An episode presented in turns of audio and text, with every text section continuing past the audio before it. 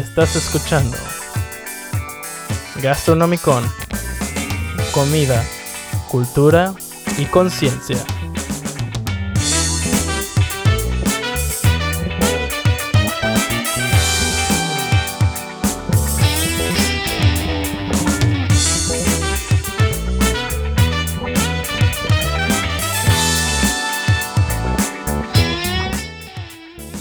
Bienvenidos a su Gastronomicon semanal, mi querida audiencia. Espero que estén muy bien y que estén escuchando esto por gusto, aburrimiento y accidente. En el episodio de hoy hablaremos de algo que hay que aclarar entre la comunidad que no se dedica a la gastronomía. O más bien para los estudiantes que estén empezando. ¿Qué es un gastrónomo y qué es un cocinero? Además de qué es un chef. Esta pregunta ha perseguido a muchos estudiantes de gastronomía con memes y gente constantemente que les dicen que estudian para chef. Pero ser cocinero, como otros de esta pequeña comunidad, es algo muy bonito.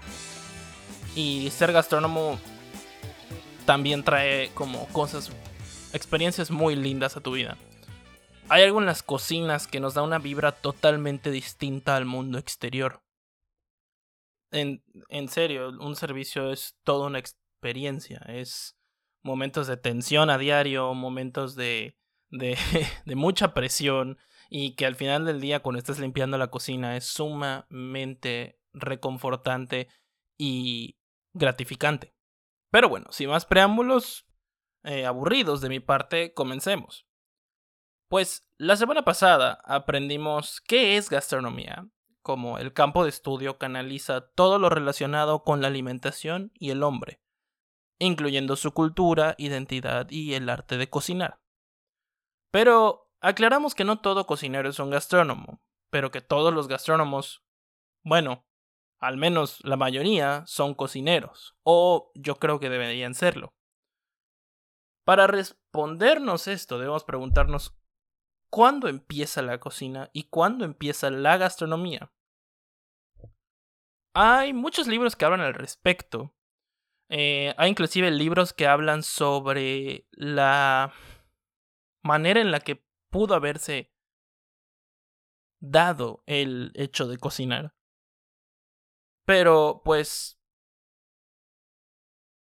se cree que la cocina comienza con la manipulación del fuego hace 790 mil años.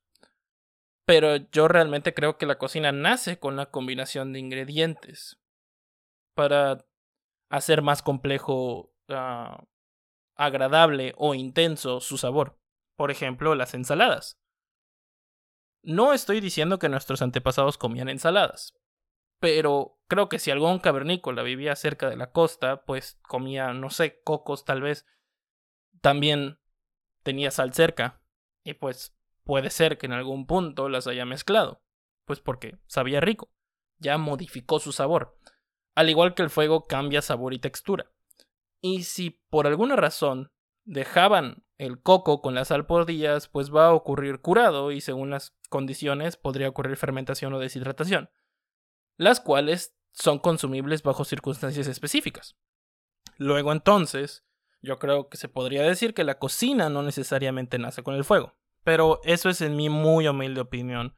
Díganme qué opinan. Ah, les voy a dejar eh, un link en este podcast de, para mandarme sus mensajes de voz si quieren aparecer en el próximo episodio. También hay que entender que la cocina ha evolucionado con el tiempo. Ahora sí, a partir del fuego, pudimos crear, modificar y dominar distintas técnicas de cocción. Pero reforzando el argumento de la mezcla de ingredientes, también hemos perfeccionado técnicas de conservación y fermentación. No necesariamente esas tienen que ver con el fuego. Por ejemplo, las primeras técnicas de curado y fermentación nacen en Egipto, donde hay evidencia que indica que mantenían conserva de carne de distintos animales con sal para evitar el crecimiento de bacterias, además de que descubren la fermentación y son los primeros en producir vino y cerveza. Inclusive hacían galletas y ciertos tipos de panes duros. Bueno, posteriormente en Francia nacen los restaurantes en 1765 por un señor llamado Boulanger. Y ya después entraremos a eso. En en otro episodio. En su restaurante eh, estaban registrados una brigada de cocina, la cual contaba con equipamiento y de organización, dando así vida a las cocinas profesionales como hoy las conocemos. Y como cualquier brigada de cocina, todos tienen una función y un puesto, o mejor conocido como una estación. Y todo cocinero debe perfeccionar su estación, las técnicas que usa en esa estación. Hablaremos un poco más a fondo de cómo se organiza una cocina para prepararse eh, para un servicio, pero les daré un ejemplo rápido. Un pizzero debe prepararse para su servicio, ya sea haciendo toda la salsa que debe saber hacer, ah, porcionar las masas que usará en la noche, y si tiene un horno de leña, él tiene que saber cómo prenderlo, a qué hora y cuánto, y cuándo y cuánto alimentarlo durante el servicio, y sobre todo cuándo parar de hacerlo para no desperdiciar leña de más. Entonces, ¿qué es un cocinero? Pues ya sabiendo dónde se origina esta profesión y cómo ha evolucionado, podemos decir que un cocinero es aquel que combina ingredientes para mejorar, intensificar o modificar su sabor a partir de conocimientos base y utilización de técnicas. Si nos damos cuenta, no mencionen nada sobre el origen de los alimentos. El cocinero, para hacer su trabajo primordialmente, solo debe conocer las técnicas. He conocido a tantos cocineros y cocineras que llegaron a esta carrera por azares del destino, que tienen técnica perfecta e impecable. Son higiénicos, son ordenados, son cocineros ideales para cualquier cocina. Mucho mejores que cualquier otro chef. Pero no tienen idea de cómo plantar un tomate o de dónde viene el maíz que usaron para sus tacos. Ojo, eso no los desmerita como profesionales con muchísima experiencia. Si algo ha aprendido en esta carrera, perdonen mi francés, pero pendejo el que no crea que no tiene nada más que aprender de nadie en su lugar de trabajo. Por otro lado, para respondernos qué es un gastrónomo, también tenemos que saber cuándo nace la gastronomía. Investigando para este capítulo encontré un artículo en el diario El País, escrito por Jean C. Martin, Juan C. Martín, un enólogo y escritor de varios libros de vino. El artículo llevaba por nombre La cultura del origen en la gastronomía. Este artículo habla sobre cómo nacen las denominaciones de origen y las denominaciones de la cocina. Les voy a leer un fragmento, además les dejaré el link para que lo lean si gustan, vale muchísimo la pena. Y dice así. Primer fragmento. La cultura alimentaria abasta muchos elementos. Incluye el físico, comer, conservación y comercio, y el metafísico, la gastronomía, es decir, la apreciación espiritual del comer con placer. Pero si la gastronomía es lo metafísico de la alimentación, esto no puede existir sin la identidad del origen del alimento transformado o natural. El origen identitario confiere a los productos gastronómicos diferenciación y garantía, y en definitiva originalidad y autenticidad.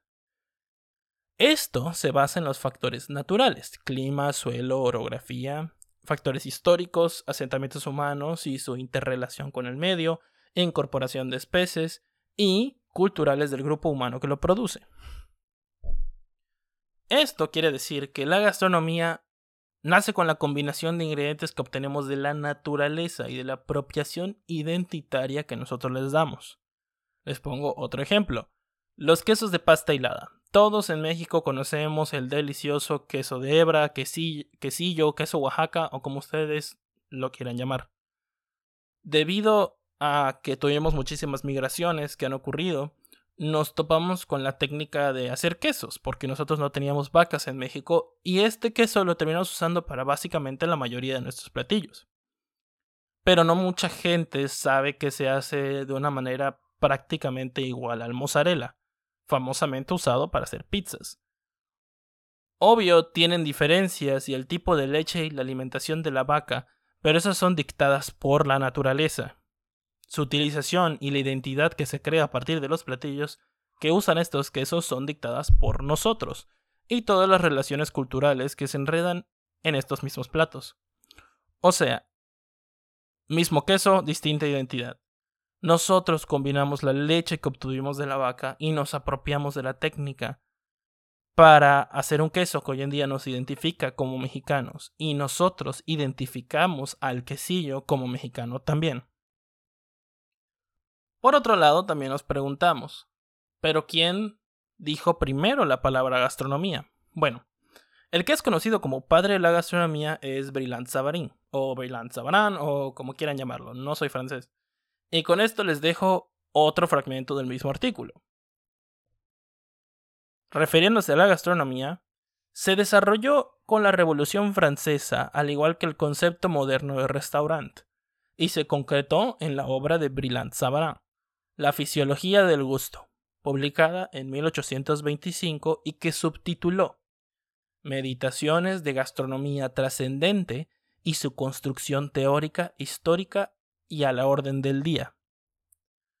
Al comer y beber llegaba a una trascendencia que superaba el alimenticio por los valores añadidos de la cultura y autenticidad de un producto con origen y el arte culinario del chef. Amsel Vreeland Savarin eligió cuidadosamente el nombre del nuevo arte nacido con la caída de l'Ancien Régime, eh, el antiguo régimen.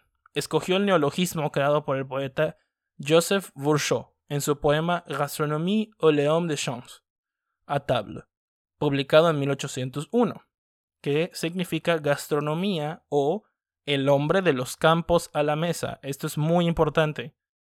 Podemos decir que la gastronomía nace en 1801 y para dar de terminar de darle bases a este argumento, analicemos un poquito el nombre del poema. El hombre de los campos, o sea, los agricultores en la mesa, o sea, los productos modificados naturales para su consumo. El autor, Joseph Berchot, identifica a los agricultores como autores de la cocina, donde inicia la cocina, o sea, el campo. Es por eso que como gastrónomos ya no solo nos enfocamos en cocinar, sino que nos enfocamos en el origen y el cuidado de este origen, para darle continuación a las técnicas y los productos que años y años de historia humana nos han brindado. Es curioso ver cómo ciertos chefs suben fotos de técnicas que se vuelven muy famosas. no sé, el clásico de alinear toda la carne de, de tu langosta igualito que Gordon Ramsay. Mucha gente le dice, ah, pinche Ramsay, ¿no? Pero solo es darle continuidad a una técnica. ¿Por qué no querrías aprender a hacer eso si estás mejorando como cocinero? Por lo tanto, es por eso que como gastrónomos no solo nos enfocamos en cocinar, porque estudiamos la naturaleza por sus productos y lo que nos puede dar.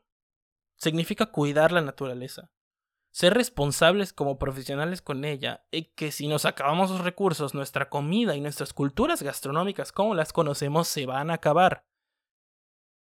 Por eso es el trabajo de un gastrónomo, eh, o sea, radica en el estudio de estos recursos y su aplicación para el consumo humano, haciendo este consumo sustentable por cada vez la más grande población de este mundo.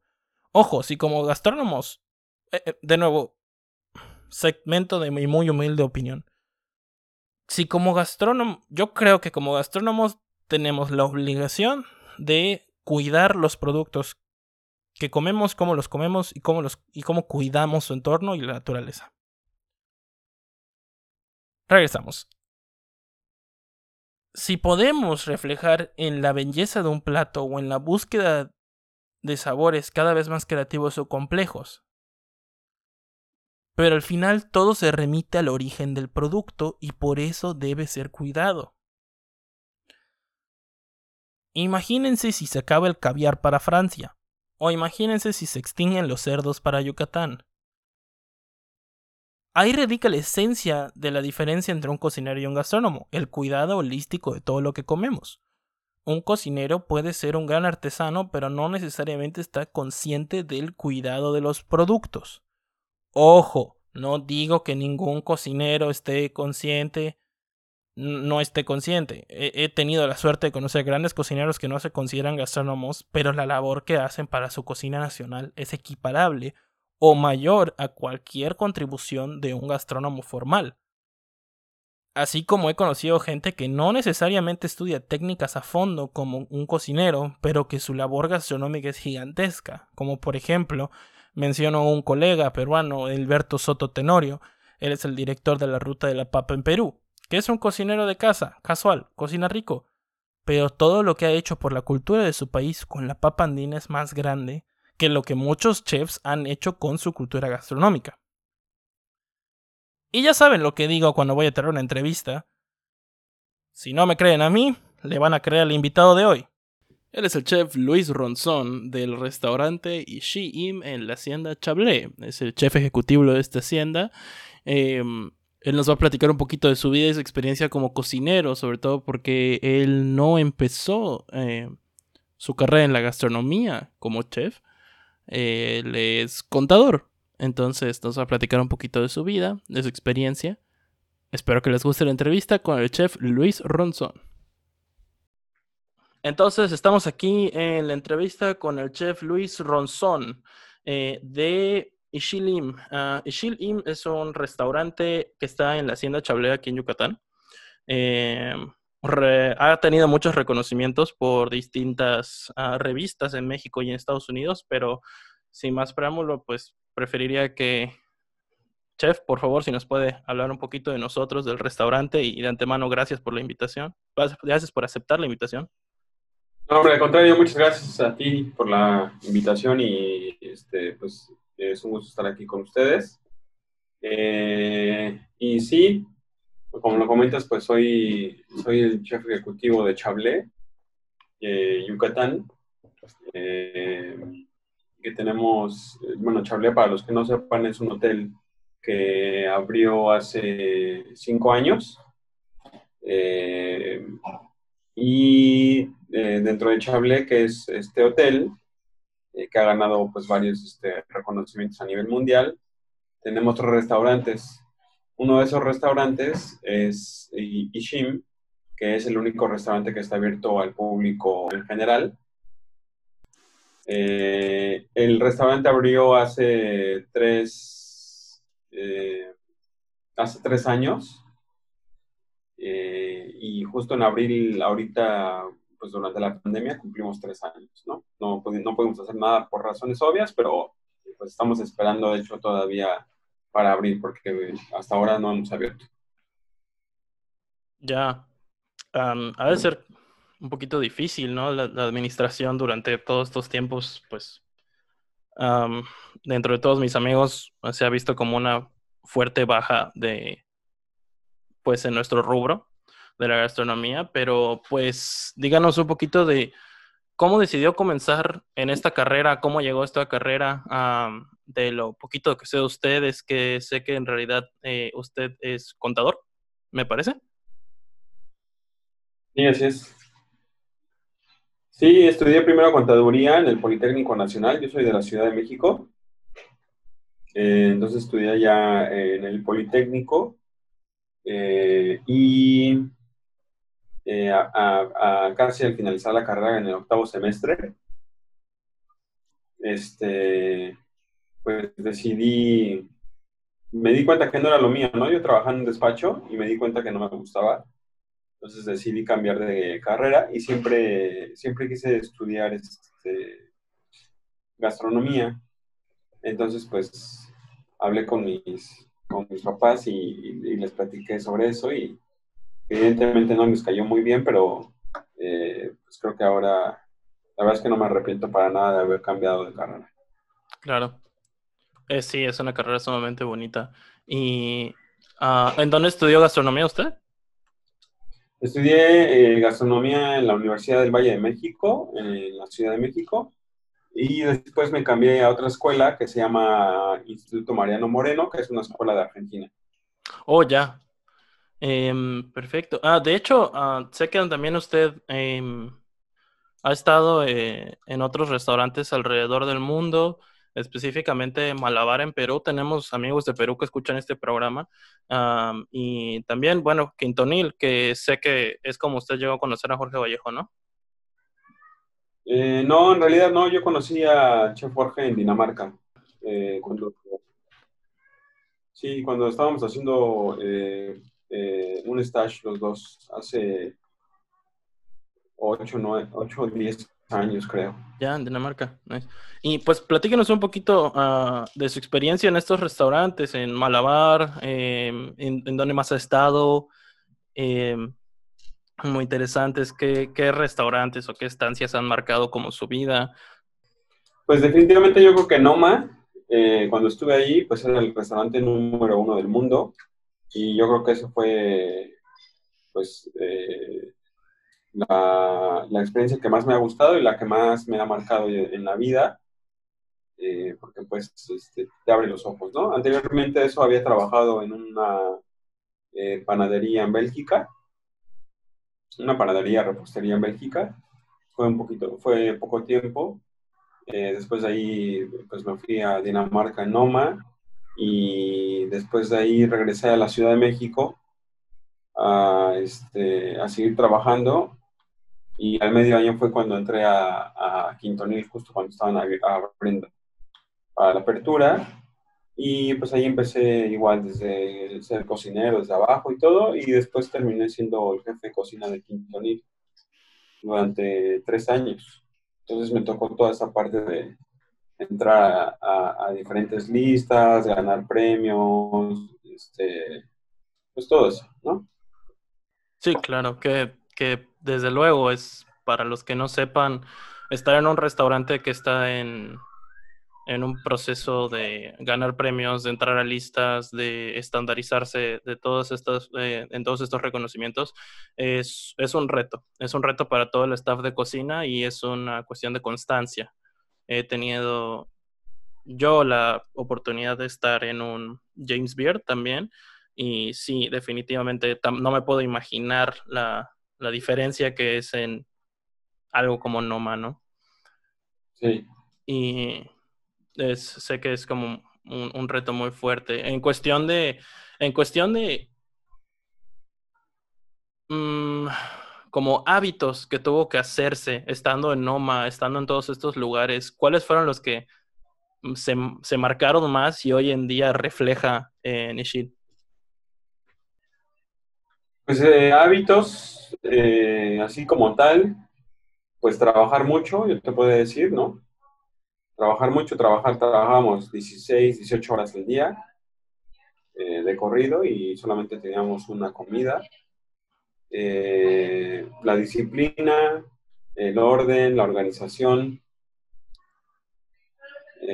pues eso, eso, eso eso a final de cuentas, si logras volverlo un hábito, creo que a donde sea que vayas, a cualquier restaurante que vayas, este, y lo practicas, pues te va a hacer eh, ser mejor persona y, mejor profesional.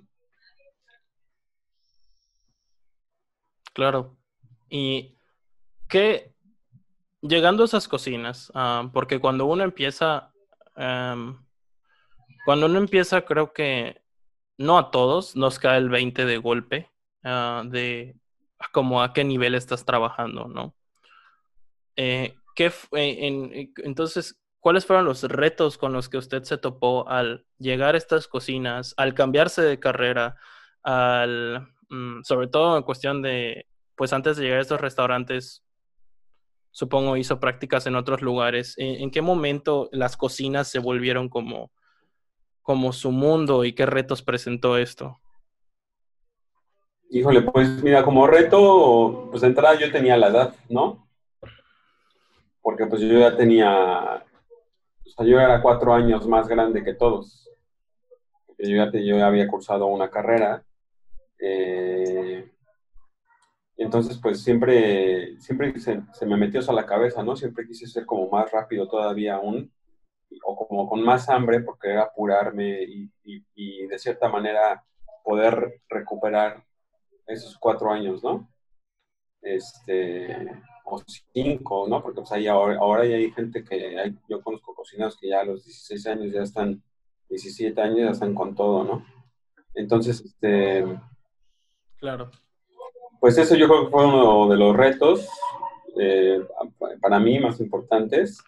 Eh, igual, pues en las cocinas este, que hice prácticas, eh, pues la verdad es que te das cuenta de lo que hablábamos hace ratito, pues te das cuenta de la forma de trabajo de, de, una cocina normal, ¿no? Y de una cocina de un restaurante que tiene estrellas Michelin, que te digo, en ese entonces era el mejor restaurante del mundo, o incluso Malabar, ¿no? Malabar también cuando fui era, eh, estaba dentro de los 50 mejores restaurantes de Latinoamérica, eh, o del mundo, creo. Eh, y las, y, las, las, formas, las disciplinas, todo eso es como muy diferente, ¿no? Entonces, este, a mí no me caía el 20 como bien dices, pues había hecho prácticas en otros lados, ¿no? En hoteles, eh, en la Riviera Maya, en hoteles en la Ciudad de México, en restaurantes en la Ciudad de México. Y, yo creo que ir a otro país y a otro continente, pues te abre mucho el panorama y te das cuenta, pues, de eso, de lo que les estoy platicando, ¿no? De, de, la disciplina, de la forma de trabajo, de qué tan de que la gente sí se lo toma en serio, ¿no? Acá desafortunadamente, este, y sigue pasando, eh, yo lo veo con cocineros nuevos, con gente que viene a pedir trabajo, eh, no nos tomamos las cosas en serio, ¿no? Piensan que pues vienen a jugar o que es como un trabajo cualquiera, ¿no? Y, y, y, yo la verdad no creo que sea así, no porque no me dedica, porque me dedica a esto, sino creo que sí debes de ser eh, comprometido y, apasionado y tomarte las cosas en serio, ¿no? O sea, si, si yo fuera, no sé, si yo fuera arquitecto, hiciera unos planos, pues eh, creo que la mejor manera de hacerlo es siendo comprometido y pensando que eso va a tener una repercusión en el futuro.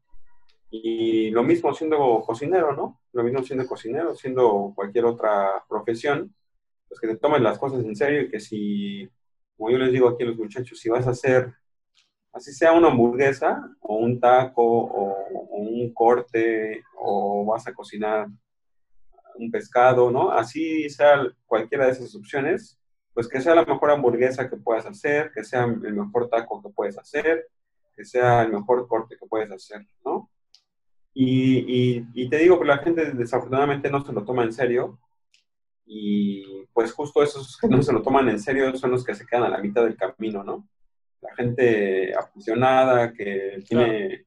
Esto es un tema de, de, sensibilidad también, ¿no? Entonces, la gente apasionada que tiene, que le encanta el, el, lujo del detalle, ¿no? Eso es lo que hace la diferencia, que tiene ese, esa sensibilidad para tocar X cosa y darse cuenta que está bien, o que está mal, que está frío, que está caliente, ¿no? O desde probar algo y, saber que está rico y que no, pues este, creo que también es un, pues es un, es un, este, un compromiso, pero también es un talento o un gusto, o un gusto adquirido, ¿no? Entonces eso, pues desafortunadamente la gente luego no se lo toma muy en serio y, este, y, caemos en, en la mediocridad. Sí, que creo que ya trabajando a ese nivel, a un nivel que um, por fuera de por fuera de nivel difícil, por fuera de un nivel como ajá, más complicado, es el nivel que ya radica en la perfección, ¿no? En la, en el, en el cuidado del detalle, sobre todo cuando estás trabajando con insumos no, no necesariamente costosos, pero sí aumentados, ¿no? Em, hasta cierto punto cuidados, como debe de ser, con el respeto que se debe. Y hablando un poquito de esto, ya em, eh, nos puede platicar un poquito del menú que tiene en el restaurante ahorita. ¿Tiene, ¿Maneja menú degustación? ¿De cuánto, si lo maneja, de cuántos tiempos? En Ishim, eh, en Ishim tenemos menú degustación. De hecho, tenemos tres menús de degustación porque pues de, como te decía, de, cierta manera pues estamos dentro de Chable, es uno de los restaurantes que tenemos y pues, también van los huéspedes, ¿no? Entonces, tenemos tres menús de degustación justo para que si las personas quieren ir a comer tres días seguidos no, no, y quieren probar el menú de degustación, no se les repita y prueben cosas diferentes. Entonces tenemos eh, tres menús de degustación que van cambiando diariamente y eh, también tenemos el servicio a la carta, que esa pues es la misma, ¿no? Eh, digo, la misma en, días normales. Se cambia por temporadas, se van cambiando los platos de acuerdo a, la estacionalidad y también de acuerdo a, a, los productos que nos llegan, ¿no? O sea, por ejemplo, a mí me pueden hablar X productor y decir, mira, fíjate que bueno, ahorita sabemos que es temporada de mango, ¿no? O temporada de mamey, de lo que tú quieras. Entonces, pues mira, fíjate que tengo estos mameis que tienen esto y esto y esto y esto y eh, pues quiero que los pruebes, los traen a probar, los veo y así es como vamos haciendo los platos, ¿no? De repente llega la persona que tiene camarón de profundidad o que tiene este callo de hacha de, ensenada, ¿no? Entonces, este, así es como van, van, vamos eh, haciendo los platos. Ya. Eh, tengo entendido que el menú de, de Chiles, bueno, también el nombre es, es, maya, ¿no? Pero es cocina del sur específicamente, ¿no? En sí, eh, hace, yo, yo he tenido la oportunidad de trabajar en Rosasur 32 aquí en Mérida, hacíamos algo similar en el sentido de manejar productos de aquí del sur con distintas técnicas eh, de, del Mediterráneo eh, o características del Mediterráneo. Más o menos, ¿qué, qué, qué, técnicas manejan en combinación con los ingredientes de aquí del sur? ¿Hacen alguna combinación de técnica contemporánea, bueno, con técnica de vanguardia con, con técnicas antiguas, con técnicas clásicas? Sí, siempre, siempre ha estado presente eso en, todos los proyectos. Bueno, aquí en México, eh, no, no, me gusta mucho ocupar eh, pues, las técnicas que ya son bien conocidas, ¿no? Como en este caso, acá en la península, pues el PIB es una de ellas. Entonces, ahorita yo creo que la, la mitad, la mitad del, del, menú que tengo ahorita eh, tiene que ver, tiene algo que está hecho en el PIB, ¿no? Puede ser desde una entrada, un plato fuerte, incluso hasta un postre que está, que, está, que tiene una intervención en el PIB, ¿no? También este, también así los recados negros, o sea, los recados, ¿no? Rojo, negro, blanco, este, también ocupamos mucho. Y también, eh, pues de repente hacemos ahí este, fermentaciones, este, eh, cocciones al vacío y, demás, ¿no? Entonces sí hacemos un poquito de todo, pero siempre y cuando el sabor lo justifique, ¿no? No nada más es Exactamente como de moda la fermentación, entonces ahorita todo el mundo quiere hacer fermentaciones, pero pues si no queda y si no sabe bien con lo que, con lo que está haciendo el PIB, pues, la verdad es que no tiene caso. Exacto. sí, ¿no? El, gran dicho de técnica siempre en pro del sabor y nunca de la técnica.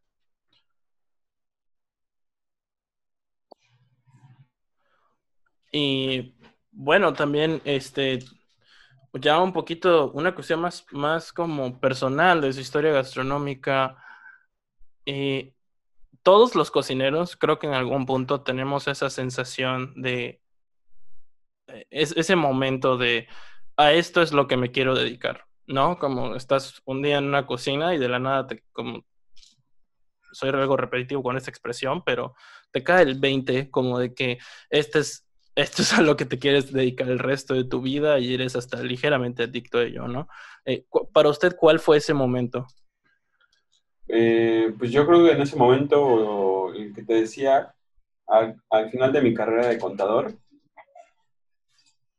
no sé por qué, pero pues me di cuenta que no iba a ser feliz y que no me gustaba trabajar en los despachos sentados enfrente de un escritorio 8 o 10 horas y eh, pues yo creo que en ese momento fue cuando me armé de valor y, quise hablar con mis papás y decirles que no, que no, quería este, que no quería estudiar eso, ¿no? Ya al final, al final de cuentas, pues ya lo había terminado de estudiar porque ya iba en el octavo semestre.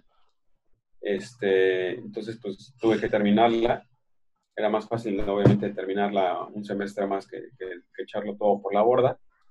Eh, entonces, pues en ese momento que agarré valor y, que tomé la decisión de que no importara qué, pero no, yo quería dedicarme o estudiar gastronomía. Entonces, pues así fue. o sea, no, no, no sabría decir, este, hay un parteaguas eh, Claro, o sea, siempre fue como muy, siempre estuvo como atraído a ello, ¿no? Sí, sí, sí, desde chico. O sea, mi primer trabajo, de hecho, fue en una panadería. Cuando yo tenía mm. como 12 años. Este, tenía un amigo que era panadero y pues él necesitaba a alguien que le ayudara a limpiar las charolas y a, este, a lavar charolas, tablas, mesas, tablas y así. Entonces, este, yo no tenía nada que hacer y fue ayudarle, ¿no? Sí, mucha, mucha gente empieza como de esa manera, como un poquito de manera indirecta, ¿no?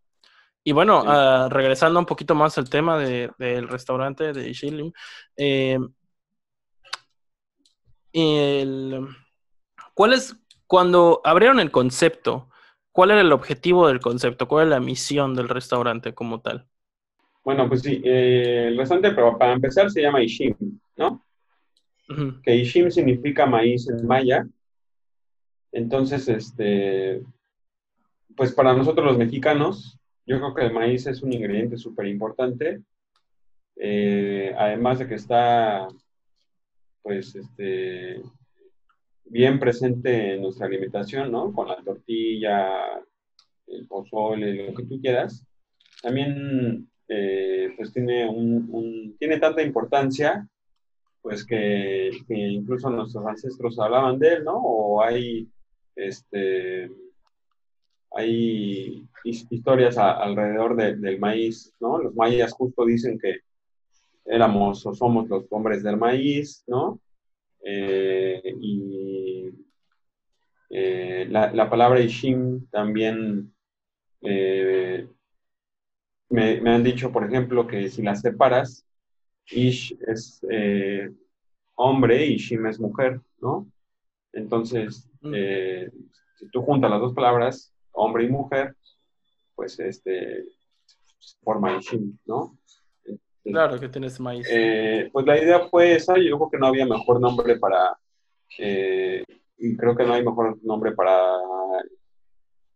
o ingrediente para representar al mexicano, a la idiosincrasia mexicana, eh, porque pues eso somos, somos los hombres del maíz, sin maíz no hay país, ¿no? O sea, ¿cuántas, cuántas frases no hay alrededor de eso?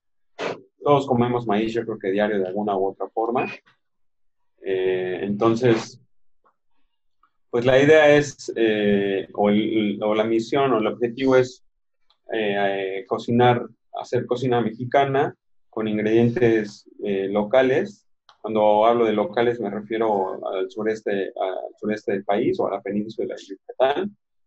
Entonces, eh, pues para lograr eso se necesita eh, pues hacer un poquito de, investigación, ¿no? Digo, no soy investigador ni nada, pero pues venir y conocer la zona, irte a las comunidades, a los pueblos, a ver qué hacen, qué se, qué se, qué se come, ¿no? Cómo ocupan este, pues los ingredientes, la pepita de calabaza, el porqué de los recados.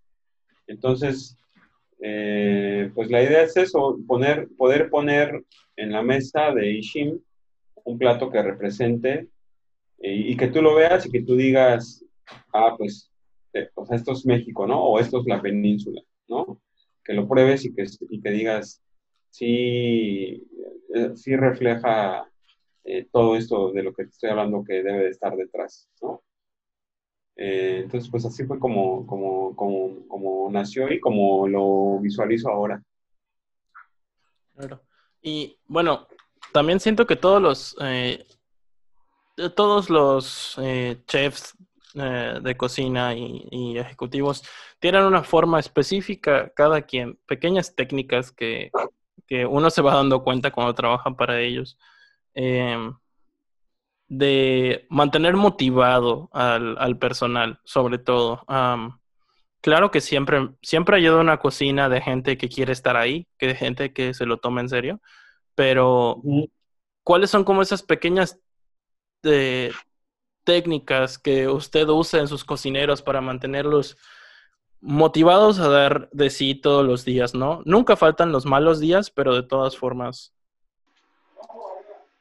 Híjole, pues es que mira, de entrada el, el, trabajo, ¿no? De cocinero, pues ya es, ya es difícil, ¿no? Eh, estar, ocho, estar ocho horas parado, pues no cualquiera puede hacerlo, ¿no?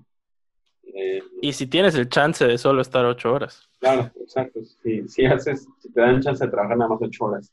Entonces, estar parado, pues es difícil, ¿no? Estar en un lugar eh, pues donde hace calor y aparte de que hace calor, pues tienes que entrar a una cámara de congelación que está a menos 20 grados eh, y así de trancazo, como pues, tener esos shocks de temperatura, te enfermas de la garganta, eh, en, la cocina, pues tú sabes, afortunadamente o desafortunadamente todo urge, ¿no? Entonces te piden algo y es para ahorita, ¿no?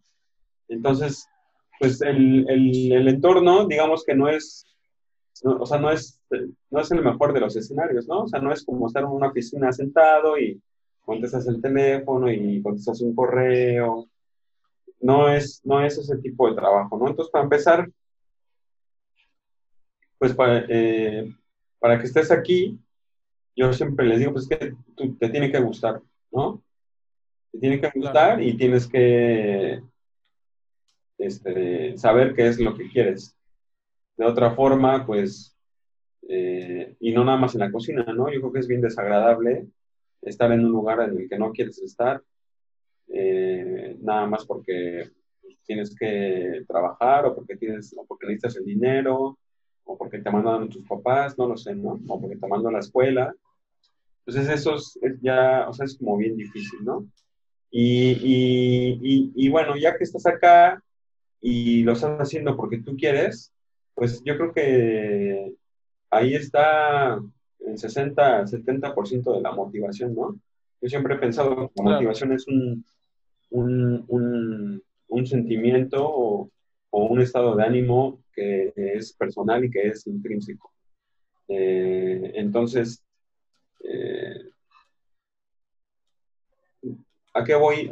Eh, por ejemplo, si, si yo por más que trate de motivar a la gente y de que este, pues les, les enseñe y demás, si, si la persona no quiere estar aquí y no le interesa, pues la verdad es que no lo va a hacer, ¿no? No, no, no, los, puedo, no los podemos obligar ni a que aprendan ni a que desaprendan, ¿no? La, la, las cosas siempre suceden porque uno así lo quiere, ¿no?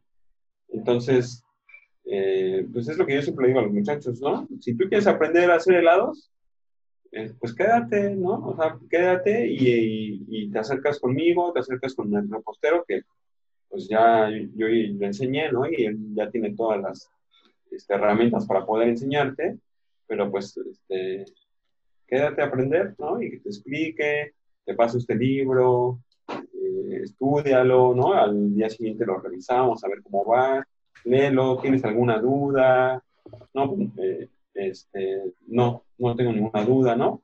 Pero, por ejemplo, si, si esta persona no se quiere quedar, no quiere invertir tiempo para aprender a hacer helados, o le da flojera leer el libro, o le da flojera ver el video, o le da flojera hacer el mise en para que yo le enseñe, eh, pues, o sea, es, es muy difícil, ¿no? O sea, creo que este, la gente ahorita piensa que pues ese conocimiento llega así de gratis, ¿no? Y que de un día para otro vas a poner a, aprender a hacer las cosas. Pues no, tienes que estudiar, tienes que esforzarte, tienes que pedir las cosas, tú tienes que buscarlas también, ¿no?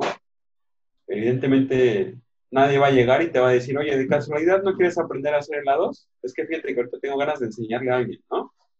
no eso no va a pasar nunca. Entonces, este, para los que nos están escuchando, siempre ustedes tienen que tomar la iniciativa, tienen que tomar la batuta, ¿no? Y si por alguna razón y eso les va a pasar siempre porque nos ha pasado a todos, pues siempre nada es fácil, ¿no? Entonces siempre va a haber obstáculos, siempre va a haber, va a haber este, e, e, X eh, cantidad de obstáculos, ya sea porque ahorita no hay tiempo, o porque el chef este, está ocupado, porque anda de viaje, o porque no quiere, o porque este, cualquier, cualquier cosa, ¿no? Porque no sirve la máquina, no lo sé, hablando de, en este ejemplo de los helados. Entonces, pues ustedes tienen que estar atrás, atrás ahí de, de, eso, ¿no? Digo, hay mucha gente que la prueba es que hay mucha gente que es autodidacta, ¿no? Entonces, eh, pues también esa gente que es autodidacta es porque tuvo la disciplina y, y, en realidad lo quería, tuvo el interés y vio la manera de a ver cómo este, aprendió a hacer X cosas, ¿no? Entonces, este, pues es eso, o sea, es, es la, la, motivación creo que está dentro de uno. Evidentemente, si te, motiva, pues estar en un restaurante que ha ganado premios, que ha sido mencionado en, en X cantidad de revistas, ¿no? Pero pues eso es, es, una, es consecuencia de, ¿no? O sea, has estado en revistas, has ganado premios, has estado en X, este, te han mencionado X veces. Eso es gracias a tu esfuerzo, ¿no? Entonces tú te esforzaste, te esforzaste cuando abrimos Ishim, pues no había nada, o sea, no había un antecedente que te motivara, ¿sabes? No, no había nada que te, que te motivara histórico, por así decirlo. Entonces toda la motivación era, era, estaba dentro de nosotros, estaba dentro de mí, ¿no? Como decir, tenemos que trabajar duro, tenemos que hacer esto, no sé, no importa si ya estás cansado, sigue más, eh, etcétera, etcétera, etcétera, ¿no? Entonces, con la mente positiva, pues es como se logran las cosas. Claro.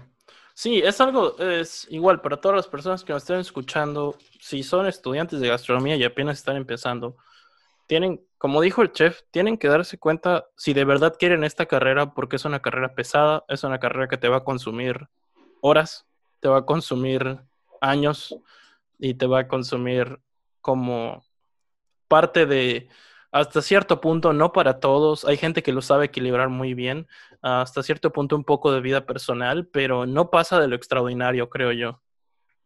Sí, bueno, depende, también ahí tienes que ser muy inteligente en manejarlo, ¿no? O sea, ha habido gente, también ya pues el exceso, ha habido gente que se ha suicidado, ¿no? Porque perdió estrellas Michelin en su restaurante y demás. Entonces, Sí, pues también hay que este, saber este, manejarlo.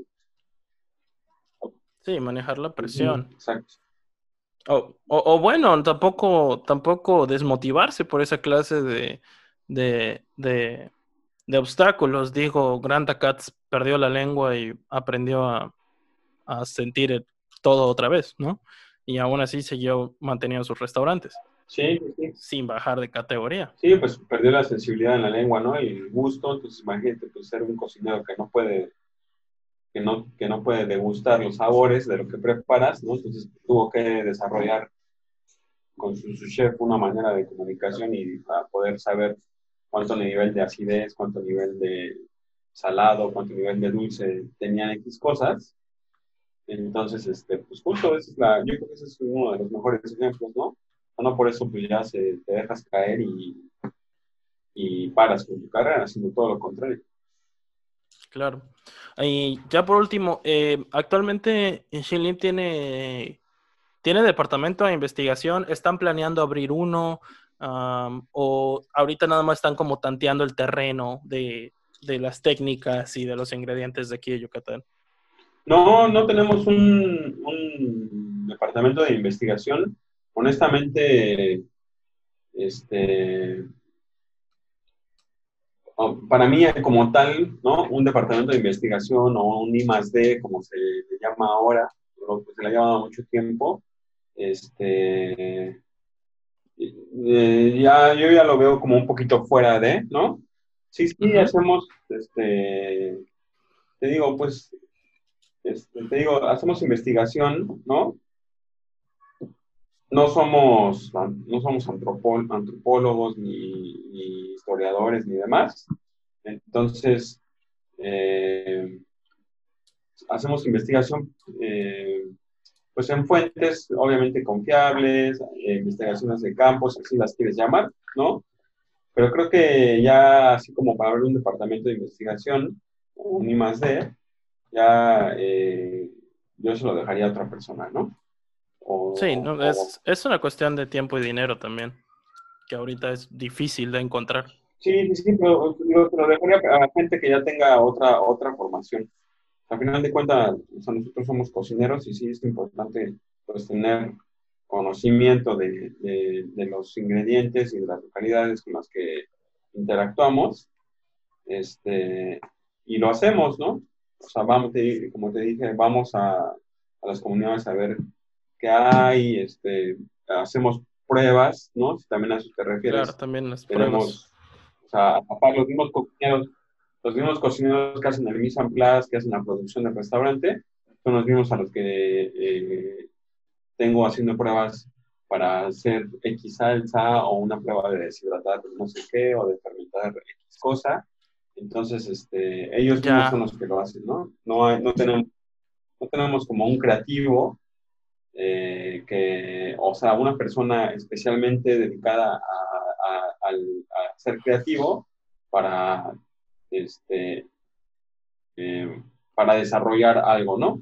También creo que pues la mayoría de las cosas ya están desarrolladas y ya están inventadas, o sea, nadie, o sea, yo creo que muy pocas personas, nadie ha inventado algo en la cocina, ¿no? Este, que venga y que te diga que yo inventé el mole de quién sabe qué, pues no, la verdad es que no, o sea, solamente el mole de hace mucho tiempo, ¿no? Yo inventé la espuma de no sé qué, pues no, o sea, este, las cocinas tradicionales de acá llevan haciendo espuma con cacao hace muchos años, ¿no? Entonces, este, pues no, eh, más bien yo creo que la creatividad y, la búsqueda de nuevas técnicas, nuevas entre comillas, la hacemos entre todos. Es más un trabajo en equipo, ¿no? Yo y, y Sí, sí, sí, yo creo que también es una de las mejores formas, ¿no? Sí, también de, motivar al equipo. Yo, yo también tuve la fortuna de estar en un restaurante en donde todos armábamos el menú de gustación, cada quien en su estación, con una libertad creativa, siempre mostrándole al chef a lo que hacíamos. Y era, yo creo que era un trabajo más intrínseco que ayudaba también a la comunicación del equipo sobre todo a que no se repitan ingredientes, a que no se repitan técnicas, a que no se repitan perfiles de sabores, y a crear, y sobre todo en restaurantes de tal nivel que pues tienes que estar en constante desarrollo de, de, menús de gustación, ¿no? y, fíjese que en el en Summit, en donde yo estuve, solo teníamos uno por día, ¿no? Manejar tres, no me lo imagino. Pero bueno, son, son otras cosas, ¿no? Eh, ha de ser un retote. Pero pues, muchísimas gracias, chef. Eh, ya no le quito más tiempo, sé que va a estar muy ocupado ahorita. Eh, por los que no nos están... No, no te preocupes. Por lo que no nos están viendo, chef ahorita está en la cocina, entonces, ahorita con todo... Aquí. Ah, perfecto. Eh, pues bueno, una última cosa, todos los que están empezando en la gastronomía y a la gente que tampoco ves como como le digo, este programa está dirigido también a la gente que pues solo le gusta la cocina y está interesada como en teoría y en un poquito de práctica. Eh, ¿qué, tips tiene hacia como la mentalidad que se tienen que poner para entrar al mundo de la cocina como tal? Bueno, yo les primero les recomendaría que si están empezando, eh, si están pensando en entrar a trabajar a un restaurante o dedicarse a esto o de meterse a una escuela, la verdad yo les recomendaría primero eh, hagan prácticas en un restaurante. Acérquense al restaurante que más les gusta de su ciudad, ¿no? Y este y acérquense a pedir un mes de prácticas, ¿no? ¿En qué consiste eso? Pues digo, para los que no sepan, porque pues, también son nuevos, eh, consiste en ir a trabajar a cambio de, o sea, de regalar tu tiempo, entre comillas, regalar ocho horas de tu vida diaria a un restaurante a cambio de aprender a hacer las cosas, ¿no? Entonces vayan, que les den un mes, ¿no? Y prueben ese mes, nada más que ese mes que estén ahí, pues háganlo bien, ¿no? O sea, no falten, cumplan con su horario, eh, aprendan las reglas de la casa, ¿no? Eh, cada cocina tiene sus reglas este, pues, de comportamiento y de higiene, pues yo creo que en común la mayoría tenemos todas, ¿no?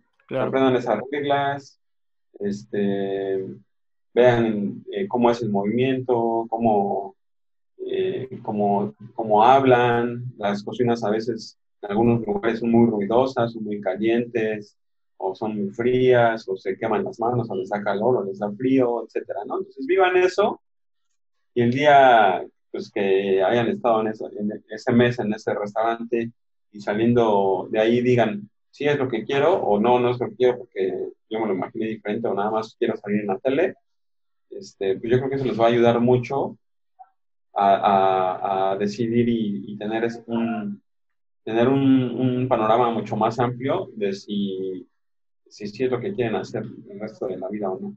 Perfecto. Muchísimas gracias, Chef. Muchísimas gracias por su tiempo. Ah, cuando quieran, se puede comunicar con Gastronomicon. También estamos en, en proyectos de armar eh, también un, una serie de reviews de restaurantes sin fines de lucro por completo. Entonces, eh, eh, búsquenlo pronto, se va a llamar Paladares Honestos, ya con otro grupo de personas que también son amigos míos. Y pues, muchas gracias. Yo me despido. Eh, David Fernández, su servidor. Y hasta luego, chef. Muchísimas gracias. Hasta luego, muchas gracias. Nos vemos.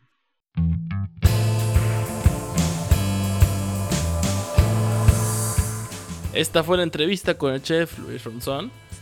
Eh, espero que para todos aquellos que estén pensando en entrar a esta carrera les haya servido escuchar la voz de la experiencia, ¿no? Y con esto también acabamos el episodio de hoy. La próxima semana vamos a estar hablando eh, de qué trata la gastronomía en sí, ¿no? ¿Quién, quiénes son hoy en día los gastrónomos famosos en el México y en el mundo, al igual que cuáles han sido sus contribuciones a la cocina contemporánea.